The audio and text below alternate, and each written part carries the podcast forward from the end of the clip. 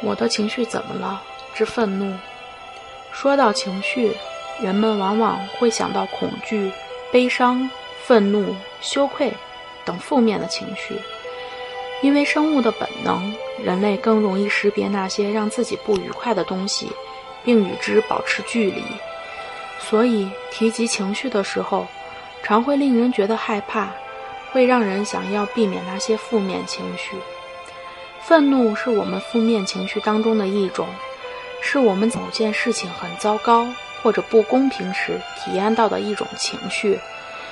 人们通常认为这样的负面情绪会令人感到痛苦，可是抗拒负面情绪也会使我们的心里更难过。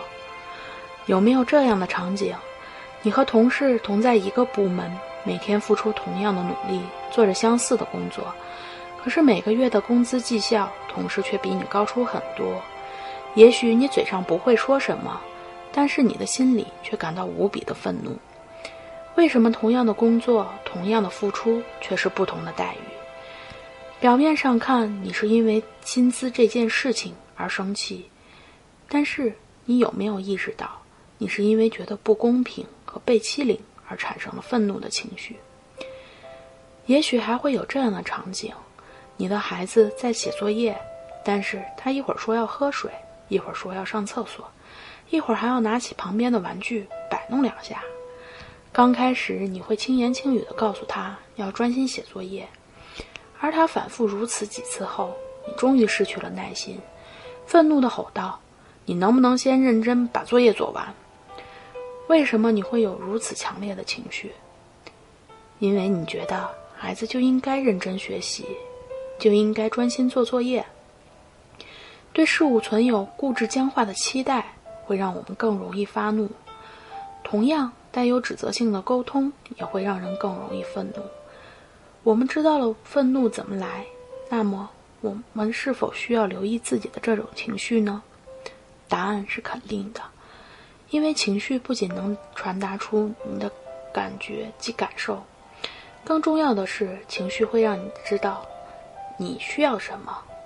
愤怒常常是自己跟自己过不去，因为他们阻止我们得到自己想要的东西。发怒会影响我们的心情，同时害我们的人际关系。人们在愤怒的时候，无论肢体的冲突还是言语的暴力，都充分展示了在愤怒时刻的攻击性。在愤怒的时候，迁怒于他人。或者对无关人员的负性表达，等这样的非建设性的宣泄，对我们的情绪没有任何的帮助。我们可以通过更有效的途径来宣泄自己的愤怒。在你感到愤怒的时候，你可以选择暂时离开，脱离使自己愤怒的环境。你也可以把让你感到愤怒的事情说出来，或者写下来。在这个与人倾诉或者记录事情的过程。本身就可以让你轻松一点。运动和深度放松有助于我们身体的放松，可以降低我们整体的紧张程度，从而减少我们容易发怒的倾向。